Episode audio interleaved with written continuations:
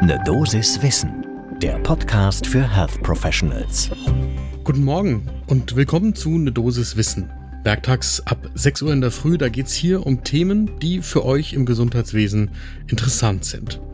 Heute ist das die Frage, wie eigentlich eine gelungene partnerschaftliche Arzt-Patienten-Beziehung aussieht und was für Vorteile sie hat. Ich bin Dennis Ballwieser, ich bin Arzt und Chefredakteur der Apothekenumschau und ich darf euch eine Dosis Wissen präsentieren im Wechsel mit meiner Kollegin Laura Weißenburger. Heute ist Freitag, der 3. Februar 2023. Ein Podcast von gesundheithören.de und Apothekenumschau Pro. Der Anlass für unsere heutige Folge ist eine aktuelle Studie zum Thema Shared Decision Making beim Prostatakrebs, die gerade vorgestellt worden ist. Wir verlinken das für euch in den Show Notes.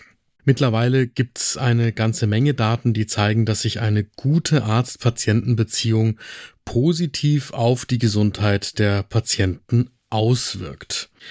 Dabei gibt es verschiedene Modelle. Das bekannteste ist sicherlich das alte und das veraltete, das paternalistische Modell. Das heißt, der Arzt oder die Ärztin trifft alleine die Entscheidung für die Behandlung der Patientin oder des Patienten. Wesentlich wichtiger und im Zentrum heute steht das partnerschaftliche Modell. Das ist das, was die Grundlage bildet für das Shared Decision Making. Dabei geht es darum, dass die Ärztin oder der Arzt gemeinsam mit Patientin entscheidet, wie die Behandlung aussehen soll. Das heißt, man informiert über die Behandlungsmöglichkeiten, Nutzen, Risiken, Grenzen und die Patientin oder der Patient spiegelt zurück, was die eigenen Vorlieben sind, die Erwartungen, auch die Erfahrungen und die Wünsche an die Behandlung. Und dann trifft man gemeinsam eine Entscheidung. Es gibt auch noch das sogenannte Informationsmodell. Das ist quasi die komplette Zurücknahme der ärztlichen Kompetenz. Dabei stellt man einfach nur Informationen zur Verfügung, damit PatientInnen eine eigenverantwortliche Entscheidung treffen können. Wir haben uns die Modelle angeschaut und die Frage gestellt, wie das heute eingeschätzt wird. Und das lohnt einen genauen Blick zum ersten Kaffee des Tages.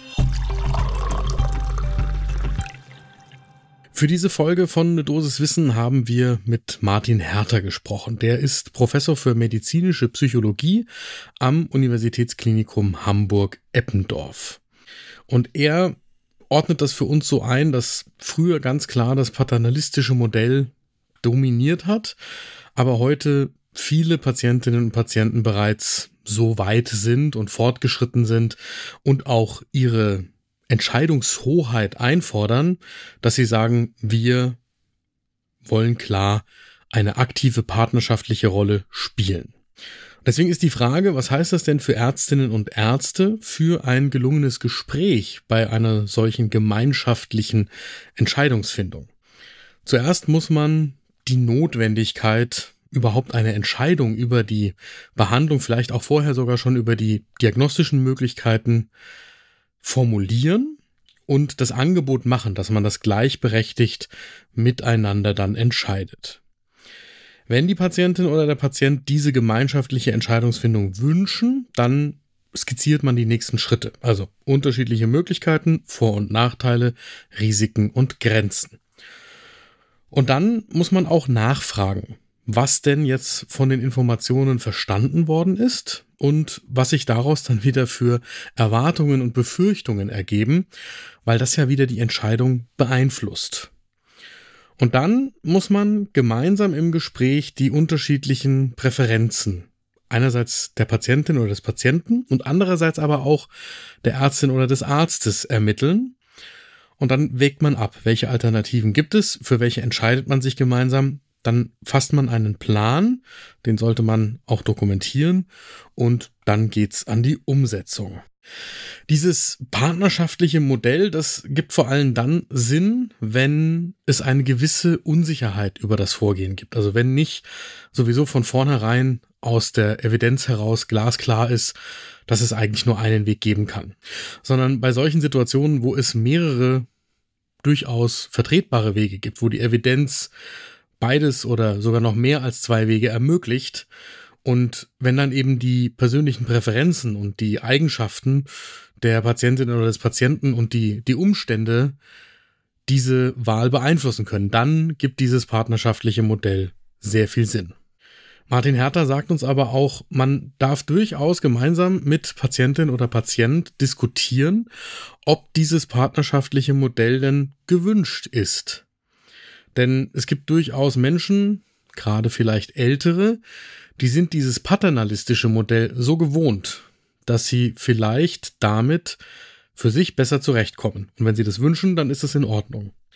Aber auch da gilt natürlich, ich muss die informieren, ich muss sie aufklären und ich muss jedem ermöglichen, dass er oder sie mich versteht in der Kommunikation. Das ist eine kommunikative Aufgabe von mir als Arzt oder Ärztin. Klar ist aber auch, dass wir heute die Evidenz dafür haben, das sagt auch Martin Herter, dass wir bei diesem partnerschaftlichen Modell mehr Wissen und weniger Entscheidungskonflikte bei den Patientinnen und Patienten bekommen. Und das führt dann in der Konsequenz dazu, dass Patientinnen und Patienten weniger passiv nach einer Entscheidung für eine Therapie sind. Das heißt, sie beteiligen sich aktiver an der Therapie. Und das Ganze sorgt dann auch für mehr Zufriedenheit auf der ärztlichen Seite und bei den Patientinnen und Patienten. Das konnte Martin Herter selbst mit Kolleginnen und Kollegen in einer eigenen Studie zeigen. Auch die haben wir verlinkt. Bei Ärztinnen und Ärzten, die in der Onkologie arbeiten, konnte diese Form der partizipativen Entscheidungsfindung durch eine Schulung bei den Behandlerinnen und Behandlern verbessert werden. Und das hat dann im Ergebnis zu weniger ängstlichen und weniger depressiven Patientinnen und Patienten geführt.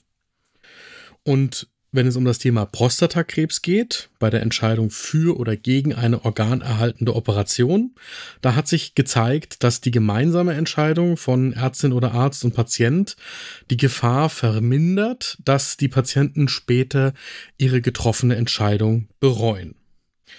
Und wichtig ist dann noch, dass Martin Herter mit einem Vorurteil gegenüber dieser partizipativen Vorgehensweise aufräumt. Er sagt, entgegen dem Vorurteil kostet ein solches Gespräch auf Augenhöhe beim gemeinschaftlichen Entscheiden nicht unbedingt mehr Zeit.